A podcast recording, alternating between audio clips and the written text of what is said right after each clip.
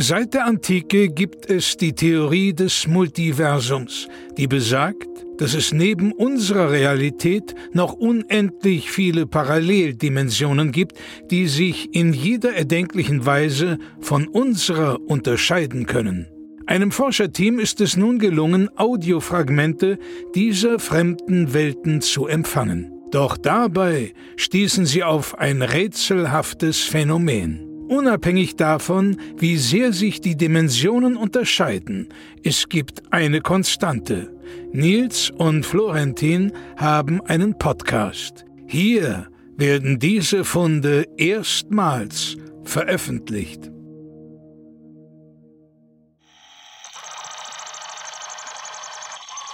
Dimension EX95 AY30085 IY82 Schichten der Geschichte Schichten der Geschichte. Ein Podcast über Geschichte, in der wir die Sedimente der Geschichte erforschen. Hallo und herzlich willkommen, liebe Geschichtsbegeisterte, zur 18. Folge von Schichten der Geschichte, eurem Podcast rund um die Geschichte und was vielleicht noch darunter verborgen liegt. Natürlich an meiner Seite wie immer Professor Nils Bohmhoff. Einen wunderschönen guten Tag und an meiner Seite natürlich wie immer Professor Dr. mittlerweile Florentin Will. Dankeschön. Ja, wir wissen natürlich, das dicke Buch der Geschichte wird mit Blut geschrieben. Konflikte, Kriege bestimmen ein jedes Geschichtsbuch, das man in die Hand nimmt, egal in welche Kultur wir blicken. Politisch, technisch, immer scheint Krieg und Konflikt die treibende Kraft gewesen zu sein. Da stellt man sich manchmal die Frage, gab es überhaupt in der gesamten Geschichte der Menschheit mal einen einzigen Tag, an dem die Waffen schweigen mussten. Ja, wir haben Nils Bohmhoff heute hier. Er ist promovierter Friedensforscher und ich glaube, Sie haben eine Antwort gefunden. Ja, tatsächlich. Es ist äh, ganz faszinierend. Ähm, natürlich, das muss ich zu Beginn sagen, ist es nicht ganz so einfach. Die Welt ist ein riesiges Archiv und sie besteht ja nicht nur aus der Kultur, in die wir hineingeboren worden sind, sondern sie besteht aus vielen Ländern, vielen Kulturen und sie, sie ist auch nicht hinreichend dokumentiert an jedem Ort gleich. Äh, was ist mit dem dichten Amazonas-Dschungel? Was ist mit den äh, großen Wüsten Afrikas? Es ist nicht so einfach, dort äh, für jede zeitliche Epoche auch ähm, Informationen abzuschöpfen. Aber ich denke, wir sind dort einer heißen Sache auf der Spur. Und zwar forsche ich seit vielen Jahren eben an dem Thema, gab es mal einen Tag, an dem nicht gekämpft wurde. Und es scheint uns so zu sein, dass der 15.05.1551 global flächendeckend ein Tag war, in dem die Waffen ruhten und zwar überall auf, auf der, gesamten der ganzen Welt. Welt. Der gesamten Welt. Wir haben natürlich angefangen, hier in Europa zu schauen, wo gab es vielleicht mal einen Tag, an dem keinerlei Konflikte dokumentiert sind. Und da sind wir auf mehrere Tage gestoßen. 127 an der Zahl. Mhm. Dann sind wir natürlich, haben wir das Suchgebiet erweitert. Ne? Haben wir geschaut nach Asien. Da waren es dann nur noch 75 Tage. Mhm. Dann erweitert man das, so ist das System über die Kontinente. Und am Ende kam nur noch ein Tag bei raus bei dem flächendeckend auf allen Kontinenten an diesem Tag die Waffen ruhten. Das ist der 15.05.1551. Jetzt würde mich natürlich interessieren, wie definieren Sie das denn? Wie definieren Sie Krieg? Wie definieren Sie Konflikt? Reicht es, wenn ich meinem Nachbarn im Nachbarschaftsstreit einen Stein in den Kopf werfe? Zählt das schon als Konflikt oder wo haben Sie da die Grenze angesetzt? Das ist eine gute Frage. Die Grenze ist selbstverständlich fließend. Heute würde man davon sprechen, gibt es eine offizielle Kriegserklärung, gibt es Kampfhandlungen, sind äh, mehrere Personen an diesen Kampfhandlungen beteiligt, was sind die Motive, was ist die Geschichte hinter diesem Konflikt. Ähm, und man fängt natürlich groß an. Ja, gibt es, gab es einen offiziellen Krieg zwischen zwei Nationen? Antwort ist nein. Gab es Stellvertreterkriege, gab es äh, Scharmützel, gab es ähm, Bürgerkriege? Die Antwort lautet überall nein. Dann haben wir weiter geschaut, gab es Morde. Mhm. Es gibt nicht einen einzigen belegten Mord. Auch kein Mord an diesem Tag. Kein Mord, kein Totschlag, keine tödlichen Unfälle. Zumindest keinen dokumentierten. Kein dokumentierten. Wir, ja. wir können natürlich immer nur die Informationen auch kommunizieren und mit einfließen lassen, die wir haben. Ne? Der Rest ist Spekulation. Spekulation ist nicht Geschichte. Ja, der 15. Mai, der Tag des Friedens, so haben sie ihn genannt, so hieß auch ihr Buch, ihr Bestseller, das sie veröffentlicht haben, das die ähm, Charts gestürmt hat. Natürlich ein besonderer Tag in der Geschichte. Und die Frage stellt sich natürlich, wie aufmerksam haben Sie gesucht? Haben Sie natürlich alle Quellen ähm, befragt? Und vor allem auch die Frage, was ist überhaupt ein Tag? Es gibt unterschiedliche Zeitrechnungen, unterschiedliche Kalender an verschiedene Kulturen der Welt haben unterschiedliche Zeitrechnungsformen entwickelt. Wie konnten Sie da überhaupt all diese komplexen Zeitdokumentationssysteme übereinander legen? Und haben Sie auch in Brasilien geschaut? Wir haben selbstverständlich in Brasilien ganz genau hingeschaut. Mhm. Das war nicht ganz einfach. Wir wissen, Brasilien ist zu einem großen Teil von einem dichten, unzugänglichen Urwald überzogen. Mhm. Ja? Da arbeitet die Regierung mit Hochdruck dran, das zu beseitigen. Aber für den Moment ist da eben noch flächendeckend dieses Unkraut, was eben ja, ähm, die Brasilianer dort daran hindert, ähm, sich äh, niederzulassen. Ähm, die muss man erstmal alle fällen. Ja, die, die brasilianische Regierung möchte sehen, was darunter lauert mhm. ähm, möchte, sie haben riesige Probleme, das ganze Holz loszuwerden, äh, das dort gerodet wird. Es geht primär darum, um zu sehen, was verbirgt sich überhaupt in diesem dichten Dschungel, in diesem Wald. Vielleicht auch, ähm, um herauszufinden, finden wir nicht noch irgendwo einen Konflikt, einen Krieg, Rückstände, irgendwelche alten Maya-Kulturaufzeichnungen, die auf diesen Tag weisen. Genau, also wir unterstützen da die brasilianische Regierung auch ähm, finanziell und auch moralisch, mhm. denn ähm, je mehr wir von diesem Urwald ähm, abholzen, desto mehr Kulturen finden wir dann auch, die ja in einem letzten verzweifelten Akt ähm, des Versuches, ihr Habitat zu schützen mit Pfeil und Bogen, ich bitte Sie, ähm, dann die großen Maschinen dort zu attackieren. Und äh, die kann man dann, wenn man sie trifft, auch einladen zu einem Pläuschli, Pläuschlein, Pläuschli, wie wir in der Schweiz sagen. Ich bin der gebürtige Schweizer, Pläuschli. Und dann kann man sie fragen. Und oft sind die ja versteckt. Man würde die gar nicht finden ohne diese Abholzung. Ja. Die sind zu tief im Urwald. Da gibt es Gefahren. Es gibt den Jaguar, es gibt äh, die Anaconda, es gibt tödliche Spinnen, es gibt Piranhas. Äh, es gibt Pflanzenfallen. Pflanzenfallen, Fle fleischfressende Fliegepflanzen. Und das wäre viel zu gefährlich dort ja. vorzugehen. Das heißt, wir sind auf diese Abholzung angewiesen, um Kontakt zu diesen Kulturen herzustellen, um sie zu fragen, Mensch, was war denn äh, an diesem Tag hier? Gab es da mal einen Konflikt?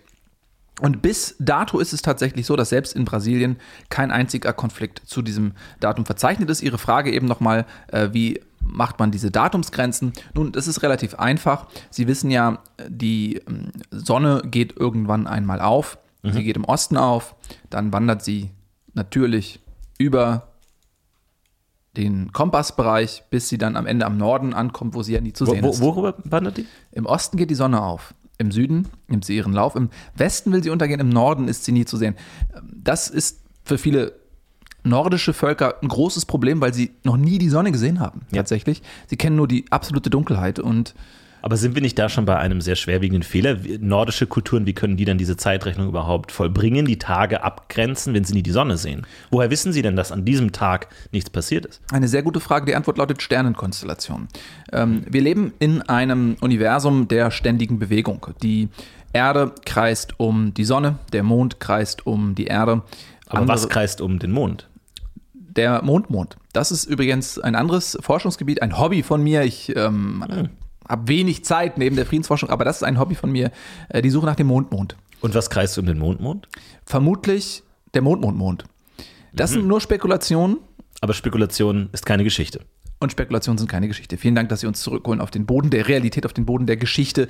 Ähm, denn der Boden ist ja auch wenn man so will, das größtmögliche Archiv. Mhm. Denn wenn man die Schichten der Geschichte sehen möchte, dann findet man sie Sehr im gut. Boden, ob im ewigen Eis oder ob im Moor oder eben auch in den Vulkangesteinen. Dort ist diese Geschichte zu finden. Und haben Sie auch im Moor geschaut? Ob da nicht irgendwelche Pfeilspitzen, Armbrustbolzen, Faustkeile, Speere gefunden werden konnten, die auf diesen Tag zurückdatiert werden konnten?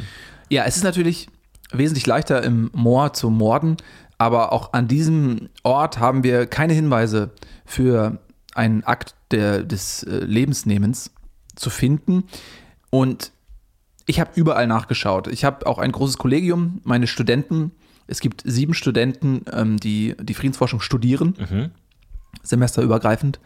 Und wir haben einige Semester, wo wir keinen Studenten haben, da haben wir Nachwuchsprobleme tatsächlich. Aber wir haben jetzt zum Beispiel im jüngsten Semester tatsächlich zwei Leute wieder. Also es ist boomt tatsächlich, dieser Studiengang ähm, an der Universität Marburg. Und ja, wir sind einfach ständig unterwegs und haben Was ist mit Burkina. Faso? Haben Sie in Burkina Faso geschaut? Wir haben in Burkina Faso nachgeschaut, das war ganz interessant, das war vor sieben Jahren, das war ein wunderbarer Trip. Da sind wir eingeladen worden von der Burkina Fasischen ähm, Fakultät zu Burkina Faso in der Ersatzhauptstadt Rötzlingen 2. Na, nachdem die erste Hauptstadt leider ähm, verloren gegangen ist, Ja. konnte nicht mehr gefunden werden. Sie ist auf einmal weg, also es gab einen Wüstensturm und ähm, da haben die Leute sich natürlich dann erstmal in Sicherheit gebracht, so unter so Zeltplan. Und als dann der Sturm vorüber war, wusste man nicht mehr, wo ist die Hauptstadt. Sie war weg. Deswegen musste man auf ähm, Rötzling 2 zurückgreifen, die ja auch mit westlicher ähm, Hilfe erbaut wurde vor 400 Jahren. Eine wunderschöne Stadt.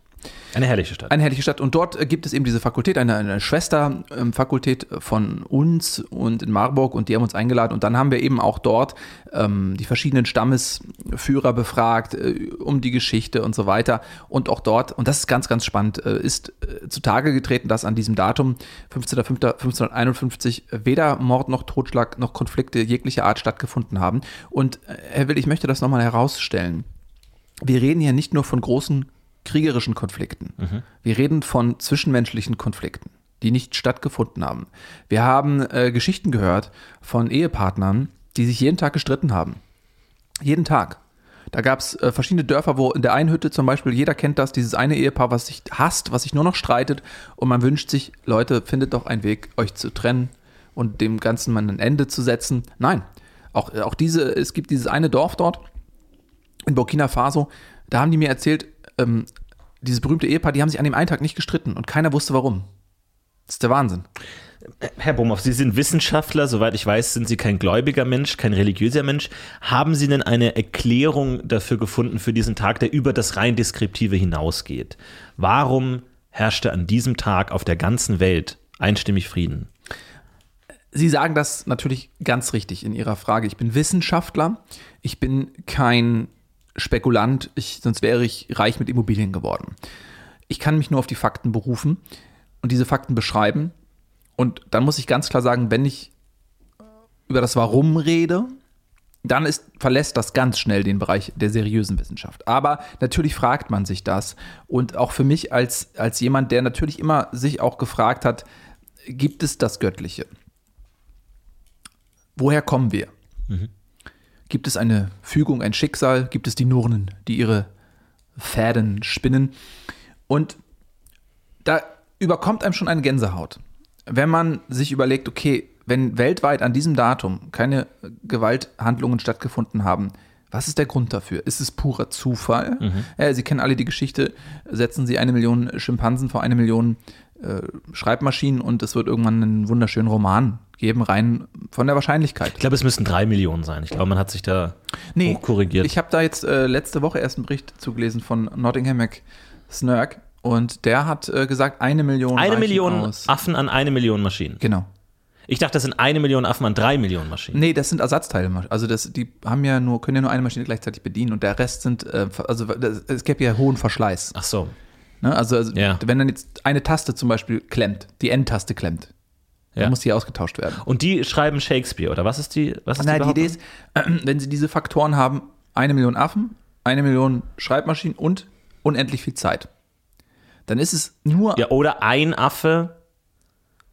Aber warum, ist, warum braucht man unendlich, wenn man unendlich viel Zeit hat, warum Ja. braucht man dann auch noch eine Million Affen? um das Ganze ein bisschen realistischer zu machen. Selbstverständlich könnte man auch sagen, wenn man einen Affen hat und eine Schreibmaschine und, Und unendliche Zeit. Im Grunde ist es ja egal, wenn man unendlich viel Zeit hat, dann. macht es eigentlich keinen Sinn mehr. Das ist der einzige Faktor, der relevant ist. Okay, aber man sagt trotzdem, weil ich meine, eine Million Schreibmaschinen, das ist eine Menge. Wo soll man die herbekommen? Es gibt ähm, tatsächlich, auf, so nachdem der Computer erfunden wurde, äh, sind ja viele Schreibmaschinen einfach obsolet geworden. Und da gibt es so einen riesigen ähm, Schreibmaschinenfriedhof tatsächlich, wo die alle hingeschafft worden sind. Und zwar ist das in der Antarktis. Hm, Die haben die ähm, auf so einen, ja, so einen riesigen Gletscher einfach mit so Einfach großen- draufgestellt. großen Containerschiffen dort einfach abgeladen. Und ähm, dann hat sich darauf natürlich Eis gebildet. Der Gletscher ist in der Zwischenzeit, hat massiv an Masse gewonnen. Das ist der einzige Gletscher weltweit, der wächst tatsächlich aufgrund ja. dieser Schreibmaschinenmasse, Ja. die da drin ist. Metall kühlt ab. Ähm, sobald das Metall auf dieser Temperatur hinuntergekühlt ist, gefriert das alles da drauf. Das heißt, es ist ein riesiger, riesiger Gletscher, der eigentlich aus allen Schreibmaschinen besteht, die dort ähm, entsorgt worden sind. Das heißt, die sind wiederum im Eis. Die, die, die Schreibmaschinen sind eingefroren im Eis. Das ist richtig. Jetzt gibt es ja nicht nur in der Antarktis keine Affen, sondern die könnten dann auch nicht an die Schreibmaschinen ran. Das ist richtig. Ja, also die sind völlig nutzlos, diese Schrei- Schreibmaschinen. Okay. Aber es könnte natürlich sein, wenn die Welt irgendwann untergeht, sei es ein Kometeneinschlag, sei es ein ähm, äh, atomarer Weltkrieg, was auch immer, dass irgendwann dieser Gletscher, wenn dann unsere Nachfahren aus ihren Höhlen kommen, vielleicht angeschwemmt wird an der Küste in äh, Schwerin Ja. zum Beispiel, Mhm. an der Schweriner Landzunge, Mhm. dass der taut dort ab und die Menschen stehen auf einem, vor einem Haufen voller Schreibmaschinen. Mhm. Und dann werden die sich die Frage stellen, was ist das? Ist das ein Gottgeschenk? Und irgendwann werden sie rausfinden, wie das funktioniert. Und dann wird natürlich aus dieser, aus diesem kleinen Stamm, der diese Schreibmaschinen entdeckt hat, da, das wird ähm, die neuere literarische Blüte. Die werden dort äh, feststellen, okay, ich kann damit was schreiben, ich kann Werke verfassen. Das heißt, eine Million Schweriner würden dann an eine Million Schreibmaschinen schreiben Ja, und dann würde wieder nach unendlich langer Zeit würde entstehen, was würde entstehen? alles. Würde alles wieder entstehen. Ja. Das alles, heißt, eine Million Schweriner an eine Million Schreibtischen könnten die gesamte Weltliteratur dann wieder nachschreiben. Selbst wenn durch diesen Weltuntergang, Vulkanausbruch, Spaltung der Erde, was auch immer, Mhm. Die, alle Zivilisationen zerstört werden würden, könnte dann damit alles wieder re rekonstruiert werden. absolut richtig. Das ist das Gedächtnis der Welt. Wäre es dann nicht leichter, einfach nur diese Schreibmaschinen zu speichern, anstatt tatsächlich die Schriftstücke und Schriftwerke alle zu speichern, wenn es nur eine Million Schweriner braucht, um das alles zu rekonstruieren? Exakt, das habe ich vorgeschlagen. Ich habe ja gesagt, dass man ähm, alle möglichen kulturellen Erinnerungen eigentlich auslöschen könnte. Sie nehmen Platz weg, sie nehmen Ressourcen weg. Wir haben diese Schreibmaschinen dort ähm, in diesem Gletscher. Das reicht eigentlich aus. Ich bin völlig Ihrer Meinung. Es gibt aber auch ewig Gestrige, die sich diesem revolutionären Gedanken widersetzen. Vermutlich, Haben Sie da Namen? Wer widersetzt sich dem? ja, äh, Paul Kasper zum Beispiel, Gut. Sabine Schimpflinger. Sie kennen die. Ja, Ich kenne sie, ja, Kollegen. Und ja, Also im, im, im rein professionellen Sinne, mental also nicht. Ja. Naja, zurück zum Thema. Jedenfalls fragt man sich natürlich, gibt es dort irgendeine göttliche Einflussnahme? Warum dieser Tag? Was einem natürlich bei der ersten Betrachtung auffällt, ist die Kombination der, Buchsch äh, der Zahlen. Wir haben 15.05.1551, 1, Ja. 5, 5, 1, 5, 5, 1.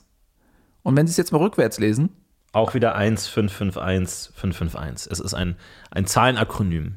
Das ist richtig, ein Zahlenakronym. Und wir wissen ja alle, wenn Gott zu uns sprechen würde, täte er das natürlich auf einer Universalsprache. Was ist die Universalsprache? Zeit. Und Mathematik. Vornehmlich Mathematik. Und Liebe. Zeit ist ehrlich gesagt relativ. Mathematik ist das Einzige, was nicht relativ ist. Mhm.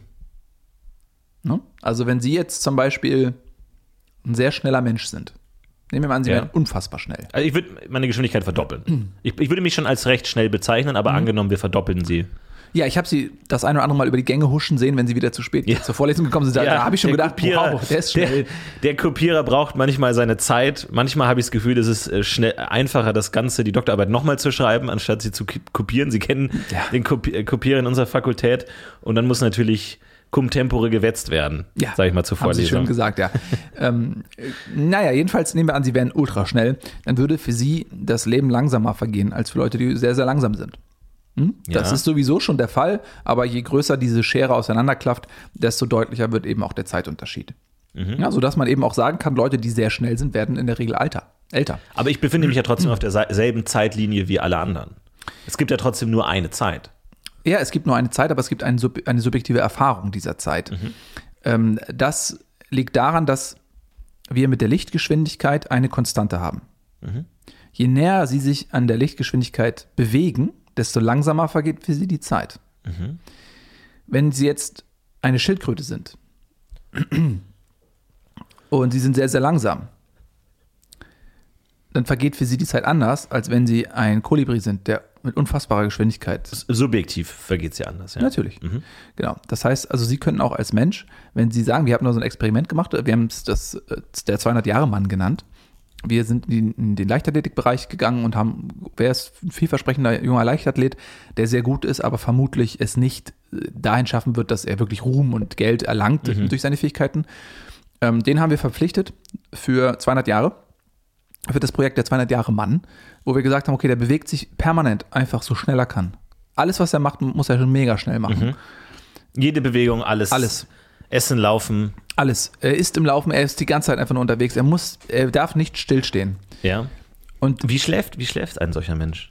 Ja, wir haben versucht durch so ein, äh, eine Operation, dass wir, ähm, das haben wir vom Delfin gelernt, ja? der über zwei verschiedene Gehirnhälften verfügt. Der, der Delfin schläft immer nur mit einer Gehirnhälfte. Mhm. Also es ist tatsächlich immer entweder die linke oder die rechte, die schläft, die andere ist wach. Ähm, Delfine sind uns dann doch relativ ähnlich, sodass wir geguckt haben, okay, welche ähm, chirurgischen Eingriffe können wir vornehmen, dass das menschliche Gehirn dem Delfingehirn in diesem Bezug ähnelt. Das haben wir gemacht, sodass er jetzt quasi immer nur mit einer Gehirnhälfte schläft und dann kann die andere Gehirnhälfte laufen. So, das haben wir geschafft. Und die Idee ist natürlich, dass wenn er ganz schnell läuft die ganze Zeit, dass er, er wesentlich langsamer altert, dementsprechend viel älter werden muss. Und deswegen 200 Jahre Mann, weil das Ziel ist es, dass er der erste Mensch mh, der Geschichte sein sollte, der 200 Jahre alt wird. Und wie lief dieses Experiment? Wie ging das aus? Er ist an der Schöpfung verendet, muss man so sagen, Nach, nach wie vielen Jahren? nach zwei Tagen. Oh. Ja, das ist Mein aber auch, Beileid. es ist ein kleiner Rückschlag. Es Ja. ist ein kleiner Rückschlag, aber wir haben festgestellt, in diesen zwei Tagen ist er ähm, extrem gealtert Mhm. tatsächlich, also entgegen jeder Prognose. Es macht eigentlich, also physikalisch steht es in, ge, gegen jede Erwartungshaltung. Er ist aber, könnte mit der Operation zusammenhängen am Gehirn. Man weiß noch nicht genau, das ist alles sehr komplex, aber Ja. jedenfalls, er ist ähm, gestorben im Dienst der Wissenschaft. Jetzt äh, als eines der Hauptprinzipien der Wissenschaft gilt natürlich das sogenannte Peer Review. Also man muss sich von vor Kollegen rechtfertigen, Kollegen kritisieren die eigene Arbeit. Jetzt sind wir natürlich auch Kollegen, wir sind beides Historiker. Jetzt muss ich ganz ehrlich sagen, ganz kritisch gesehen, es wirkt ein wenig so, als hätten sie kein wirklich, keine wirkliche Erklärungshypothese für ihren Tag des Friedens, wenn sie sich in solche biologistischen, zeitsubjektiven Experimente flüchten. Hat das was damit zu tun, dass sie keine Antworten haben auf die Fragen, die sie sich gestellt haben? Also, diese Frage ist etwas provokant, aber ich freue mich, dass Sie sie gestellt haben, denn wir arbeiten alle im Dienste der Wissenschaft. Natürlich. Und da muss man sich ständig überprüfen und das darf man auch nicht persönlich nehmen. Ähm, Ich habe ja bereits vorhin schon gesagt, ich bin ein Historiker. Ich, meine ähm, Gedanken stehen auf der Erde und die Erde ist das Archiv der Menschheit und ihrer selbst, ist ihr eigenes Archiv auch. Ich kann nur Hinweise darauf versuchen zu finden, ob es jemals einen Konflikt gab an diesem Datum. Ich möchte gar nicht so wirklich spekulieren, warum das so ist. Das überlasse ich Philosophen. Das überlasse ich Menschen wie Ihnen, die eben auch abseits der Fakten gerne mal Gut. Interesse zeigen. Sie, ja, ich erinnere dort an Ihr Buch ähm, Der sechste Frühling, was Sie dort. Ein Bestseller, ja. ah ja, ein Bestseller war zu welchem Preis? 14,99 Euro auf Amazon. Ja, ich habe es schon für 12 äh, Euro gebraucht gekauft, aber Gut, zu Erklärungsansätzen kommen wir ja später nochmal. vielleicht können wir auch hier für unsere ähm, historisch weniger ähm, kompetenten Zuhörerinnen und Zuhörer das Ganze vielleicht mal einordnen. 15.05.1551. Damit ja das der einzige Tag ohne Kampfhandlung, ohne Krieg gewesen sein muss, muss ja ein Tag davor ein Krieg beendet worden sein. Das ist der Fall. Der 14.05.1551, der Bürgerkrieg von Pau Mau, wurde hier an diesem Tag beendet. Vielleicht können wir da noch mal so ein bisschen drauf eingehen. Das war ja durchaus überraschend, ein Bürgerkrieg, der nach nur mehr zwei Tagen beendet wurde, auch wenn Pau Mau, eine chinesische Provinz, äh, eigentlich eine riesige Provinz ist mit wahnsinnig vielen Einwohnern, 130.000, zu der Zeit ein riesiger, riesiger Bereich mit wahnsinnig vielen Leuten. Ein Bürgerkrieg, sp- eine Spaltung quer durch die Gesellschaft, konnte nach zwei Tagen beendet werden. Wie ging das?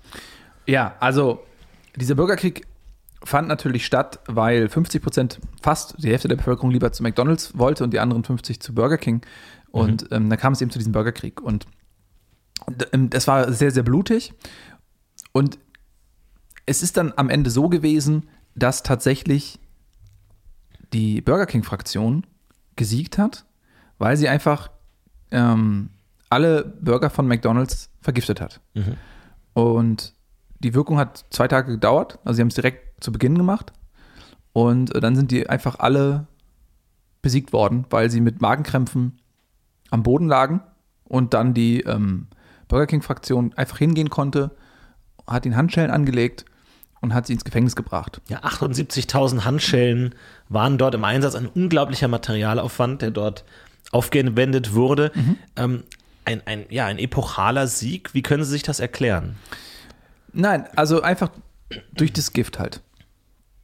Relativ einfach zu erklären.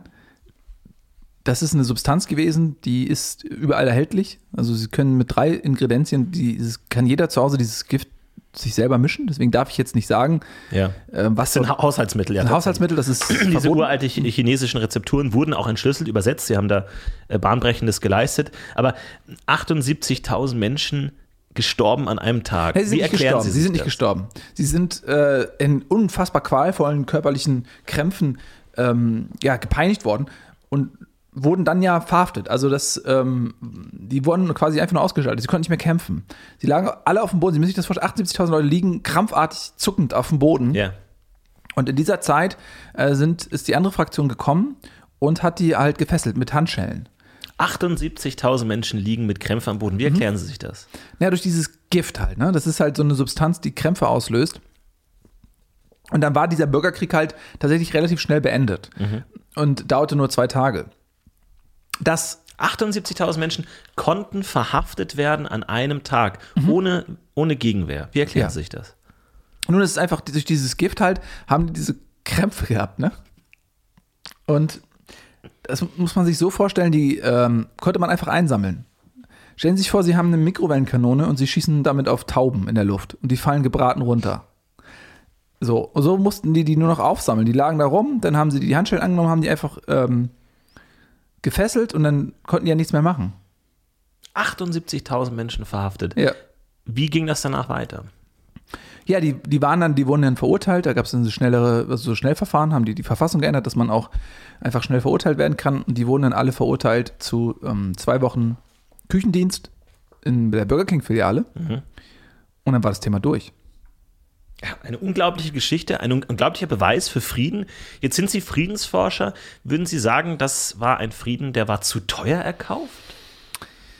Was ist teuer? Was ist billig? Auch Preise sind subjektiv natürlich. Ähm, wenn ähm, ich Sie jetzt bitten würde, ähm, mir diesen Kugelschreiber zu verkaufen, würden Sie vielleicht sagen, ja, ich einen Euro. Ne? So. Wenn ich jetzt aber hier einen Scheck liegen habe über 20 Milliarden Euro und den muss ich unterschreiben, damit ich ihn einlösen kann, dann würden Sie ja sagen, warte mal, Sie haben einen Scheck über 20 Milliarden Euro da? Dann sind Sie offensichtlich sehr reich. Ich gebe Ihnen für 19 Milliarden diesen Stift. Exakt. Ja. Sie sehen, also das ist äh, Mhm, Preise, das ist ja. sehr, sehr subjektiv. Ja. Und um das nochmal in den größeren Kontext zu bringen. Also wir können gerne nochmal eine Spezialfolge machen zum Bürgerkrieg von Pau Mau. Weil das wirklich sehr, sehr interessant ist. Mhm. Ja. Tatsächlich, da kann man längere Zeit drüber reden. Ich würde mich aber ungern jetzt ähm, nur darauf Nein, beschränken. überhaupt nicht. Ich finde es einfach nur faszinierend, weil wäre dieser Bürgerkrieg nicht so schnell beendet worden, Mhm. wäre natürlich der 15.05. am Tag noch in den Bürgerkrieg gefallen, damit Ah. für Ihre Forschung hinaus. Also das ist ja, Sie haben sich ja wahrscheinlich auch mit dem Kontext davon beschäftigt, äh, dass, dass das so überraschend schnell ging. Normalerweise diese Bürgerkriege von diesen chinesischen Provinzen, ich meine, manche äh, gingen über Jahrzehnte, über ganze Dynastien hinweg, gab es dort keinen Frieden. Hier ging das so schnell, ähm, als einmaliges historisches Ereignis. Wenn Sie sagen, das ist einfach historisches Glück, dass das genau an dem Tag passiert ist, kurz bevor auf der ganzen Welt die Kanonen Mhm. geschwiegen haben? Also Glück ist natürlich sehr subjektiv. Ja. Ja. Also für diese 78.000 ähm, in schweren Krämpfen dahin gerafften Menschen war das sicherlich kein Glück. Das muss man ganz klar sagen. Aber wir sind Wissenschaftler und wir müssen uns auf Fakten stürzen. Aber natürlich ist es schon ein seltsamer Zufall. Äh, so, man würde, wenn man diese Ausgangslage sieht, zwei Kräfte relativ gleich, numerisch, qualitativ, man erwartet einen jahrzehntelangen Krieg. Aber der ist nach zwei Tagen vorbei.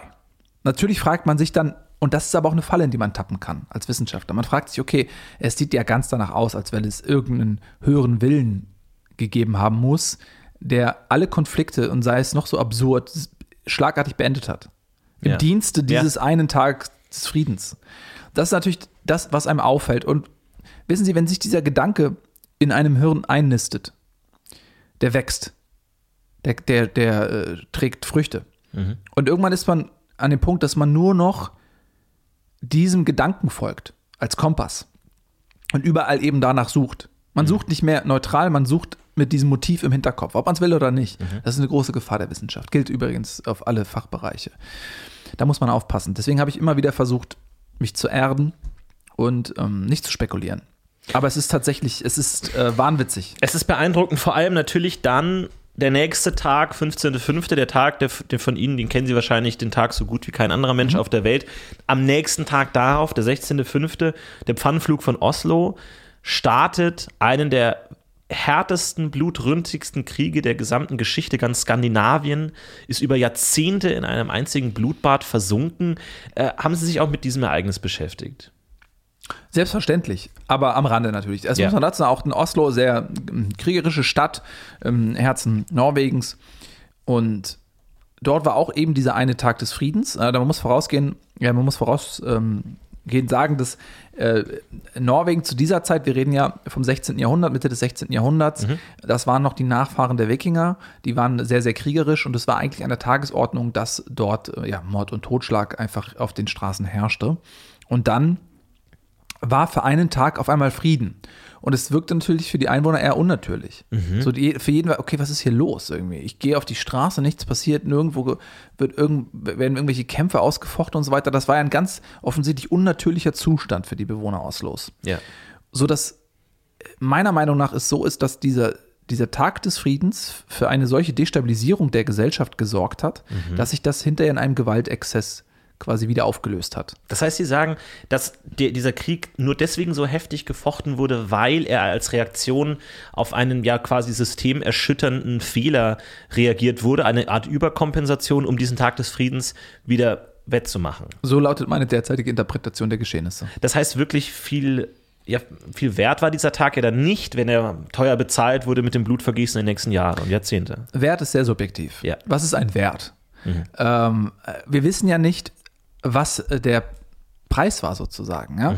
Wenn Sie jetzt sagen, okay, an diesem Tag ist vielleicht irgendetwas geschehen, was so umwälzend war, so großartig war, dass dagegen die Menschenleben von einigen Dutzend ähm, norwegischen Hauptstadtbewohnern verblassen. Ihr Blut verblasst. Ihre Schreie verhallen. Ihr Schicksal bleibt unberührt Ja. dann ist es das vielleicht wert. Wenn es aber einfach nur ein Zufall ist, dann ist es eine Tragödie. Es ist, es ist auf jeden Fall beeindruckend ähm, und ich hoffe natürlich auch, dass Ihre Forschung und Ergebnisse und vor allem auch Ihr Bestsellerbuch den Test der Zeit bestehen. Es kann natürlich, und da würde es mich auch interessieren, wie Sie damit umgehen, jeden Tag passieren, dass in irgendeinem äh, guatemaltesischen Archiv irgendein Student eine Kiste aufmacht und sagt, ah, hier die Kriegserklärung von ähm, He- äh, Heringshausen, ähm, da wurden Kanonen abgefeuert, die donnernden Kartauen äh, haben Guatemala erschüttert an dem Abend. Und was machen, wie reagieren Sie darauf? Was passiert dann? Müssen dann alle Bücher eingestampft werden in die Antarktis? Meine Bücher? Ja. Oh, oder, oder wie würden Sie damit, wie würden Sie damit umgehen? Würden Ja. Sie sofort Ihre Thesen zurückziehen, den, das Buch vom Markt nehmen? Wie würden Sie reagieren? Nein, ich würde nicht sofort das Buch vom Markt nehmen. Ich würde natürlich auch erstmal versuchen, die ähm, Exemplare, die noch eingelagert sind, nochmal abzuverkaufen. Das, Also Sie würden das Wissen versuchen zu unterdrücken, bis Nein. Sie alle Ihre Bücher verkauft haben? Sagen ich, Sie das? Ich würde es nicht unterdrücken.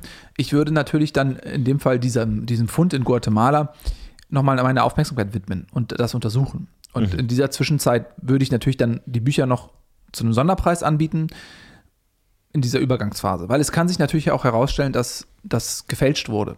Es gibt viele Feinde der Friedensforschung, die Friedensfeinde. Und die versuchen schon seit geraumer Zeit falsche Hinweise zu streuen, um meine Forschung zu vernichten. Das ist natürlich die Frage, warum gibt es diese Menschen? Lehnen sie den Frieden als Konzept ab? Ähm, wo- sind sie vielleicht ähm, von einer konkurrierenden Glaubensrichtung? Weil wir alle wissen ja, dass die Christen diesen Tag auch für sich reklamieren als ähm, ja, göttlichen Eingriff in die Welt sozusagen, als, als äh, Beweis für die Existenz Gottes. Ja, äh, also um hier direkt mal Nägel mit Köpfen zu machen, ich kann seinen Namen nennen, Sie können das äh, gerichtlich nicht. Werner Rockmann, äh, der natürlich Ja. äh, eine konkurrierende historische These formuliert hat. Der sagt, Menschsein heißt kämpfen, Krieg ist die DNA des Menschen, ist die DNA der Geschichte. Ohne Krieg, ohne Konflikte kann nichts entstehen. Also er hat da viele Thesen ausgearbeitet, auch in seinem Standardwerk, das in der Geschichte viele Jahre, Jahrzehnte als absolute Einstiegslektüre in die Geschichtsforschung gegolten hat, der natürlich jetzt in Bedrängnis geraten ist durch ihren Tag, an dem ja trotzdem Geschichte gemacht wurde. Können wir auch mal darauf zurückkommen, äh, gleich, was an diesem Tag denn alles noch passiert ist. Geschichte ist also anscheinend ihrer These nach auch möglich in Friedenszeiten. Werner Rockmann hat das wahrscheinlich nicht mit Freuden gelesen, was Sie publiziert haben. Nein, vielen Dank, dass Sie das ansprechen. Ähm, Daran sehen Sie das schon. Wir sind wieder bei einer Falle, bei der akademischen Falle. Wenn Sie sich in eine Idee verlieben, in eine Theorie verlieben, dann sind Sie untertan dieser Idee und nicht mehr untertan der Wahrheit. Das geht schleichend. Ich habe es gerade eben mit diesem Samen ähm, beschrieben, der sich in äh, dem Gehirn auftut und wächst und gedeiht und Früchte trägt. Da muss man höllisch aufpassen. Das ist die größte Gefahr jedes Wissenschaftlers. Ähm, Werner Brockmann würde, äh, Rockmann würde ich jetzt nicht unbedingt als Wissenschaftler bezeichnen. Er selbst sagt, er ist jemand, ich denke, seine akademische Laufbahn ist eher zweifelhaft, aber das sei jetzt mal dahingestellt. Selbst wenn er ein ähm, wirklich ernstzunehmender Wissenschaftler wäre, so ist er dann trotzdem in diese Urfalle der Wissenschaft getappt. Er hat sich in seine eigene Idee verliebt und versucht jetzt diese Idee zu verteidigen. Überall, wo Wahrheit aufploppt, die diese eigene Wahrheit, in der er sich jetzt verloren hat, gefährdet, dort greift er ein. Ja, aber das Gleiche gilt ja auch für Sie. Also Sie können sich ja in ähnlicher Weise in Ihre Idee verlieben. Wie können Sie garantieren, dass Sie nicht denselben Fehler aus Ihrer Perspektive machen wie Rockmann? indem ich nicht liebe. Ich habe für mich ähm, ein, ein System entwickelt, eine Lebensart entwickelt, in der ich mich von jeglicher Liebe befreie. Weil ich eben gemerkt habe, okay, diese Liebe trägt die Gefahr in sich, dass meine wissenschaftlichen Arbeiten korrumpiert werden.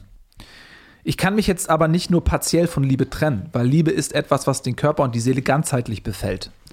Jeder, der schon mal verliebt war, geliebt hat, der weiß, sie können nicht einen Bereich ihres Geistes oder Körpers verantwortlich machen für das ähm, Existieren der Liebe. Sie können nicht sich nicht einen Arm abtrennen und sagen, da beheimatete ähm, der Arm diese Liebe, jetzt ist es weg.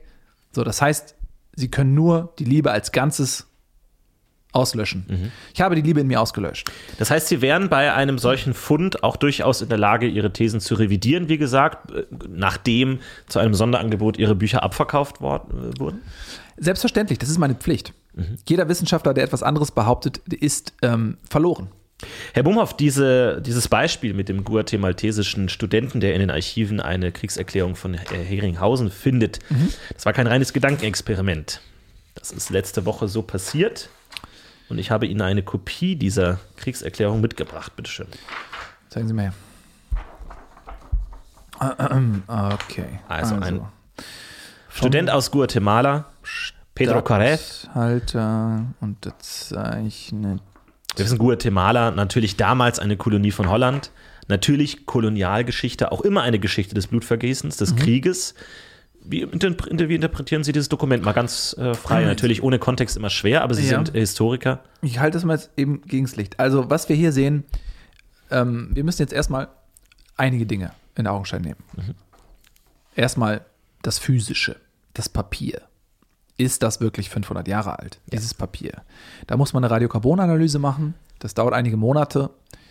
Erst dann kann man sicher sagen, ist das überhaupt aus dieser Zeitepoche oder ist es eine fiese Fälschung von zum Beispiel Werner Rockmann. So, dann das nächste, was man aber schon vorab machen kann, bevor diese physische Prüfung durchgeführt worden ist, man kann erstmal lesen. Also, die ist ja hier unterzeichnet worden vom damaligen Statthalter. Hier steht jetzt Geronimus Rastal. Geronimus Rastal war zu dieser Zeit, lassen Sie mich mal eben kurz schauen in meinen Archiven. Ja, steht's doch. Naja, Guatemala. Äh, Geronimus Rastal war tatsächlich von äh, 1517 bis, oh, ja, bis 1551 Statthalter lediglich. Bis Korrekt. 1551. Jetzt steht hier aber nicht das genaue Datum. Das ist also gut möglich, dass er bereits, ist er im Mai, zu dieser Zeit gar nicht mehr Statthalter war. Damit wäre dieses Dokument natürlich gar nicht in Kraft getreten, die Anweisung. Jetzt darf ich natürlich mich als Experte der holländischen Kolonialpolitik äh, einmal outen. Äh, natürlich ähm, äh, Dorimir von Herringhausen, der hier diese Kriegserklärung angestattet hat, hat das mit seinem Siegel geprägt. Sie sehen das Siegel in Wachs gedrückt. Ja. In diesem Prägesiegel sieht man das Hause von Herringhausen, die auch in ihrem Siegel immer das Datum mitgetragen haben. Das war eine damalige Möglichkeit, Vertragsfälschung vorzubeugen. Und natürlich für den Laien ist hier dieses Siegel, es ist der Löwe, der Habicht und der Aal, nicht direkt erkennbar. Es gibt ein komplexes System an verschiedenen Mustern, die da ein Datum beschreiben. Und ich habe in meinen Archiven nachgesehen, und Sie können das an dieser Tabelle hier gut ablesen, Ja. dass diese Kombination auf den 15.05.1551 fallen müsste, sollte dieses Dokument korrekt sein. Sollte dieses Dokument korrekt sein, dann müsste man natürlich jetzt auch das Wachs einmal wieder einer Radioanalyse ähm, unterziehen, um das genau zu datieren. Ähm, es kann natürlich sehr gut sein, um Ihnen das jetzt mal die Komplexität der Geschichte. Und jetzt bewegen wir uns in einem Bereich der Spekulation, in dem Sie sich ja ganz gut auskennen. Wenn ich zeichne Ihnen jetzt mal ein Szenario. Na, Sie sagen, wir sagen jetzt, der Statthalter Geronima Rücken, Oster. so, der ist ähm, von einem Konkurrenten aus dem Amt gejagt worden. Und er möchte aber, dass diese Kriegserklärung nicht in seine Amtszeit datiert wird, sondern seinem Vorgänger in die Schuhe geschoben wird. Um zu zeigen, was für ein aggressiver, kriegslüsternder Schurke war der Typ eigentlich. Der muss weg. Ja, was macht man da? Man fälscht das Datum. Man schreibt einfach das Datum in die Vergangenheit, um zu sagen, gucken Sie mal hier, der hat den Krieg erklärt, ich beende den Krieg. Wie mache ich das? Indem ich den anderen aus dem Amt jage. Das heißt aber, Sie nehmen dieses Dokument ernst und wir können uns darauf verlassen, dass sollte die Echtheitsprüfung ein Erfolg sein, Sie Ihre Thesen auch zurücknehmen. Selbstverständlich. Ich habe es ja gerade gesagt.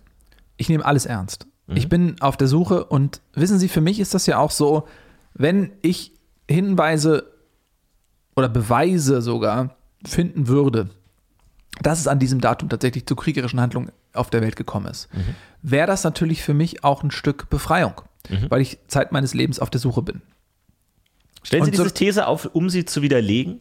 Weil natürlich jetzt äh, viele angesehene Wissenschaftler auf der ganzen Welt gerade auf der Suche sind, an diesem Tag Kriegshandlungen zu finden, wie uns dieses äh, Dokument hier zugespielt wurde. Also ist es nicht für Sie auch eine Art äh, Möhre, die Sie aufgehängt haben vor der ganzen Welt, der, jetzt, der es jetzt gilt nachzujagen? Um letzten Endes ja Rockmanns These zu beweisen, sollte der Beweis erbracht werden können. Also selbstverständlich ist das so. Ich freue mich über jeden, der teilnimmt. Ich freue mich über jeden, der seriös an dieser Suche teilnimmt. Aber nochmal, viele Leute blicken natürlich jetzt erwartungsvoll und schauen, wo ist der Beweis, der das widerlegt. Weil, gucken Sie mal, das ist jetzt fast schon im Bereich der Soziologie. Wenn immer es irgendwelche Strömungen gibt, wenn es immer irgendwelche Hoffnungen gibt, es gibt immer auch eine Opposition. Noch nie in der Geschichte der Menschheit, und das ist ein anderes Spezialgebiet von mir, haben alle Menschen gleichzeitig das Gleiche gewollt. Weil in dem Moment, wo etwas entspringt, entspringt auch sein Gegenteil. Ja. Jemand will A, und selbst wenn 90 Prozent, 99 Prozent sagen, sie wollen A, ist es in der Natur der Sache, dass es jemanden gibt, der auch B will. Ja. Sodass auch bei dieser Suche sie davon ausgehen können, dass es Leute gibt, die so getrieben sind von dem Gedanken, dass sie es nicht abkönnen, dass am 15.05.1551 keine kriegerischen Handlungen stattgefunden haben, weil der, weil der Gedanke dahinter sie in Furcht versetzt. Weil er ihnen Angst macht. Was würde das denn bedeuten, wenn das stimmt? Das würde ja einfach komplett alles verändern. Herr Will, jetzt lassen Sie uns doch mal ganz kurz den äh, Bereich der seriösen Wissenschaft nun doch nochmal verlassen. Jetzt widmen Sie sich doch einmal Gefühl, dieser ihn Vorstellung. betreten. Herr Will, das ist eine sehr subjektive ähm, Wahrnehmung von Ihnen. Das ist ähm, bei jedem anders. Es gibt keine objektive Fußmatte, auf der man stehen kann. Sie empfinden das vielleicht so, ich sehe das anders. Herr Will, lassen Sie doch einmal diesen großen Gedanken zu. Wir sind ja wie Archäologen, die mit dem kleinen Pinsel in der Erde wühlen und immer nur den Mikrokosmos. Jetzt schauen Sie doch mal den Makrokosmos an. Was würde das bedeuten, wenn sich herausstellt, dass das stimmt, dass an diesem Tag keine einzige kriegerische Handlung stattgefunden hat? Eine Würde, Zäsur, ja. würde das Ihr Weltbild nicht komplett verändern? Ich bin fasziniert von dieser These, muss ich ganz ehrlich sagen. Es ist eine, eine Un Un Unerhörtheit und natürlich auch eine Hoffnung, dass eines Tages alle Waffen schweigen mögen. Vielleicht länger als nur einen Tag. Wer weiß, äh, wie, wie viele Tage möglich sind. Und es gibt Hoffnung auf Frieden. Natürlich wurde ihre These auch aufgenommen von vielen. Und wenn wir jetzt eh ohnehin schon den Bereich der Seriosität verlassen haben, dann müssen wir natürlich auch auf den Okkultismus zu sprechen kommen. Denn natürlich diese Zahlenkombination 1551, 551 ist natürlich in den äh, okkultistischen Kreisen nicht unbekannt. Und da müssen wir natürlich auch kommen auf Hildegarda Kremp, eine ähm, ja, Wahrsagerin, okkultistische Figur, die und jetzt wird es ähm, ein wenig spekulativ, in gewisser Weise vielleicht sogar diesen Tag vorhergesagt hat. Sie starb nämlich am 14. April 1441, ein sehr ähnliches Datum. Hildegarda Kremp, Okkultistin, Wahrsagerin, wird allgemein als Erfinderin des High Five verehrt, hat in einem ihrer letzten Schriftstücke ihren eigenen Todestag vorhergesagt und darunter geschrieben, aus 4 wird 5. War das ein Hinweis auf diesen Tag? Er wird in okkultistischen Kreisen so gelesen, dass der 14.04.1441 ähm, in irgendeiner Weise zurückkehrt. Aus 4 wird 5, 15.05.51. Die okkultistische, das Akronym wird umgedreht. Sie hat sich ja unter sehr ja, schmerzhafter Weise selbst geopfert. Sie hat sich komplett in Salz eingebacken und von, von einer Horde Ziegen zerlecken lassen. Also sie hat sich auf den Marktplatz in einen Ziegenverkaufsstand äh, gelegt und hat sich dort ja quälend, bestialisch langsam selbst zerlecken lassen. Das Salz brannte ihr in die, in die Wunden, die, die rauen Zungen der, der Ziegen haben schreckliche Wunden geschlagen. Extrem ineffizienter Selbstmord, den sie begangen hat. Hat sie mit ihrem Leiden diesen Tag des Friedens erkauft? Was halten Sie von solchen Theorien?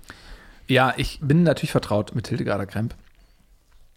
Ähm, es ist natürlich erstmal so, dass sie es nicht geschafft hat, am 15.05.1551 zu sterben. Ja. Das spricht ja eher dafür, dass die Macht dieses Datums stärker war als der Versuch der Hildegarda äh, Kremp. Was allerdings sehr interessant ist, dass sie ja offensichtlich um die Bedeutung dieses Datums wusste, mhm. bevor jemand anderes es wusste. Weil wir jetzt, 500 Jahre später, sind ja erst durch unsere wissenschaftlichen Forschungen überhaupt auf die Signifikanz dieses Tages gestoßen. Ja, können Sie vielleicht das erzählen, wie Sie überhaupt auf Hildegarda Kremp gestoßen sind? Das, Sie formulieren das in, einem, in Ihrem Buch in einer fast ja, mythologischen, visionsartigen Szene. Ähm, das, hat, das hat bei vielen ähm, Kritikern und Lesern Fragezeichen aufgeworfen. Wie ist das passiert? Wie haben Sie mhm. überhaupt diese historische Figur gefunden, die ja sonst eigentlich eher im, im Dunkeln der Geschichte verweilt ist?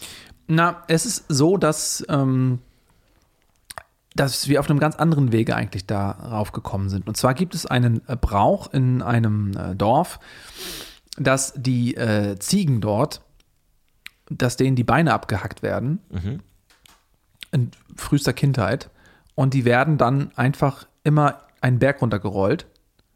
Dann die Beine oder die Ziegenleiber? Die Ziegen werden ah, die ohne Beine diesen Berg runtergerollt. Ja. Und das ist äh, äußerst unangenehm. Also die Tiere schreien in Todesqualen, in Angst dann schlagen die irgendwo unten auf und äh, haben eine Gehirnerschütterung, Hornbruch. Und dann werden die einfach mit so einer ähm, Seilkonstruktion wieder auf den Berg raufgezogen, um wieder runtergerollt zu werden. Mhm. Und äh, das hat mich fasziniert. Was ist das für ein seltsamer Brauch? Wo, woher kommt dieser Brauch? Wo haben Sie da geforscht? Ja, das, das war ja eben im, im tiefsten ähm, Hinterland von Vorderstadt ah, mhm. ähm, bei Irland. Mhm. Und ich bin dahin und habe mir das angeguckt, habe mit den Dorfbewohnern gesprochen und die haben mir eine Geschichte erzählt, dass diese Tiere Nachkommen sind jener Ziegen, die dann Hildegarda Krempf, Kremp aufgeleckt haben. Mhm. Und diese Dorfbewohner waren so erschüttert von dieser Mordlust der Tiere, dass sie bis in die tausendste Generation die Nachfahren dieser Ziegen quälen wollen. Ach, unglaublich sodass die sich paaren dürfen, die Ziegen dürfen sich verpaaren. Und dann äh, werden den Nachfahren, wie gesagt, in frühester Kindheit äh, einfach die Beine abgehackt und dann werden die einfach diesen Berg runtergerollt. Als Art, Art Rache für dieses, ja. dieses Leckverbrechen an genau. Hildegard Krem. Und ich bin natürlich dann über dieses äh, kuriose Schauspiel des Ziegenrollens äh, überhaupt aufmerksam geworden auf diesen Ort. Und dann habe ich da darüber erst die Geschichte kennengelernt, dass tatsächlich ähm, das mit Hildegarda Kremp und der Aufleckung zu tun hat. Ja. Ja. So ist es gewesen. Und jetzt Sie persönlich, Sie haben so, viel, so lange an diesem Tag geforscht, jetzt haben Sie hier eine mögliche Erklärung. wie verlockend ist es, sich auf diese Erklärung hinaufzustürzen und dem Okkultismus zu verfallen? Natürlich ist die Verlockung da. Aber Sie wissen, wir stehen mit beiden Beinen fest auf dem Grund der Wissenschaft. Man darf sich nicht verlocken lassen. Man muss standhaft bleiben. Und das versuche ich natürlich. Aber was unter dem Strich bleibt, ist, diese Figur Hildegarda Kremp, sie wusste ja offensichtlich was. Sie wusste um die Signifikanz dieses Datums.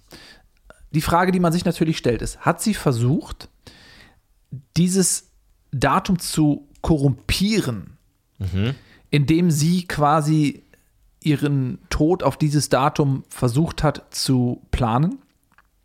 Um, um zu versuchen, ihn zu verhindern? Ja, vielleicht wollte sie, ähm, ich gebe Ihnen mal ein anderes Beispiel. Ihnen sagt jemand, Sie sind ab jetzt unsterblich. Dann werden Sie irgendwann mal auf, den, auf die Idee kommen, äh, bin ich wirklich unsterblich? Ich muss es irgendwie mal ausprobieren. Ich muss es ausprobieren. Und dann probieren Sie es aus und Sie stellen fest, shit, ich, ich bin hier gerade runtergesprungen, ich, ich lebe noch, mir geht's gut.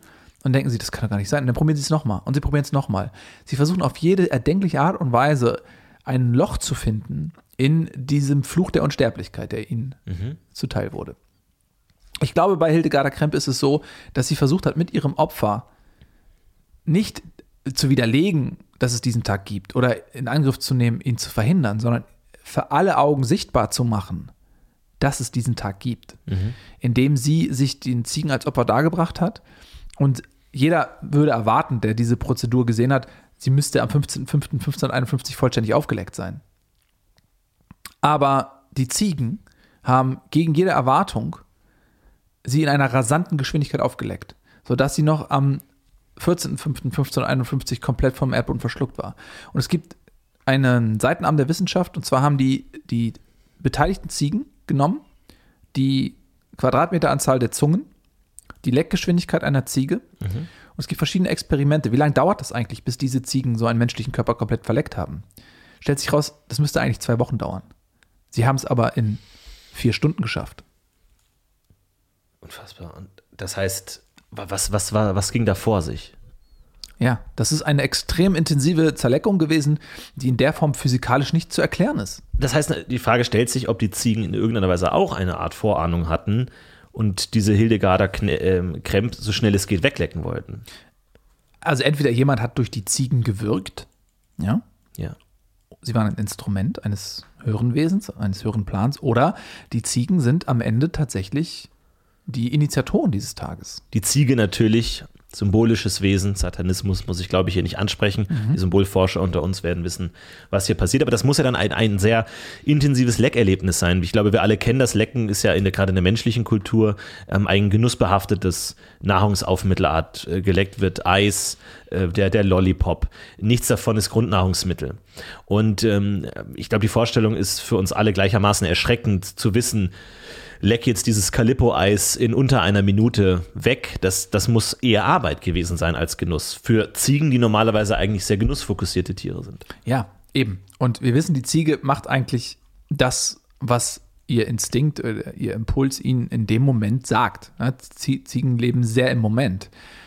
Dass diese jetzt diese Anstrengung unternehmen und ver vermutlich auch unter Selbstqual, dieses Ja, Schmerzen, die, ja. Na, man muss ja auch vorstellen, dass natürlich auch die Ziegen äh, äh, Lippen und äh, Zungen irgendwann wund sind. Ja.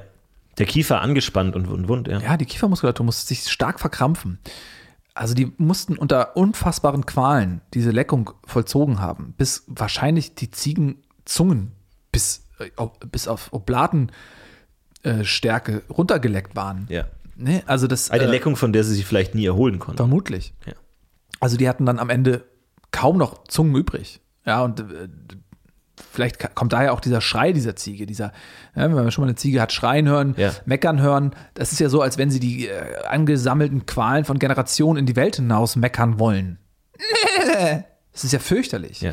Vielleicht ist das ein Zusammenhang. Alles äh, ungl- unglaublich, was hier alles zusammenkommt in dem Thema. Es ist hochspannend, äh, dieser Tag des Friedens. Äh, Wir alle wünschen uns natürlich, dass er real ist. Herr, Herr Bohmhoff, Sie sind Forscher auf diesem Wege. Ich wünsche Ihnen weiterhin viel Erfolg. Ich hoffe, Sie beehren uns demnächst auch wieder in unserem Podcast, wenn es um das nächste spannende Thema geht. Aber ansonsten, wir haben es heute gehört, es gibt Kritiker, es gibt ähm, Wissenschaftler, die versuchen, an ihrem Baum zu sägen, die versuchen, den Baum des Friedens zu fällen und äh, die düstere, blutige Wahrheit darunter zu erblicken. Ich wünsche Ihnen alles Gute. Vielen Dank, dass Sie da waren.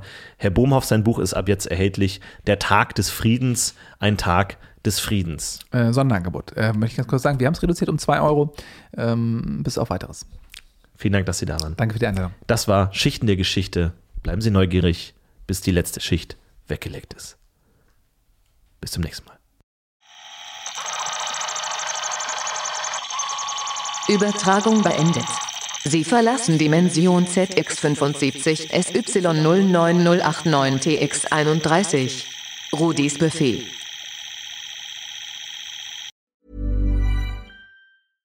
Imagine the softest sheets you've ever felt. Now imagine them getting even softer over time. That's what you'll feel with Bowl and Branch's organic cotton sheets. In a recent customer survey, 96% replied that Bowl and Branch sheets get softer with every wash. Start getting your best night's sleep in these sheets that get softer and softer for years to come. Try their sheets with a 30-night guarantee. Plus, get 15% off your first order at bowlandbranch.com. Code BUTTERY. Exclusions apply. See site for details.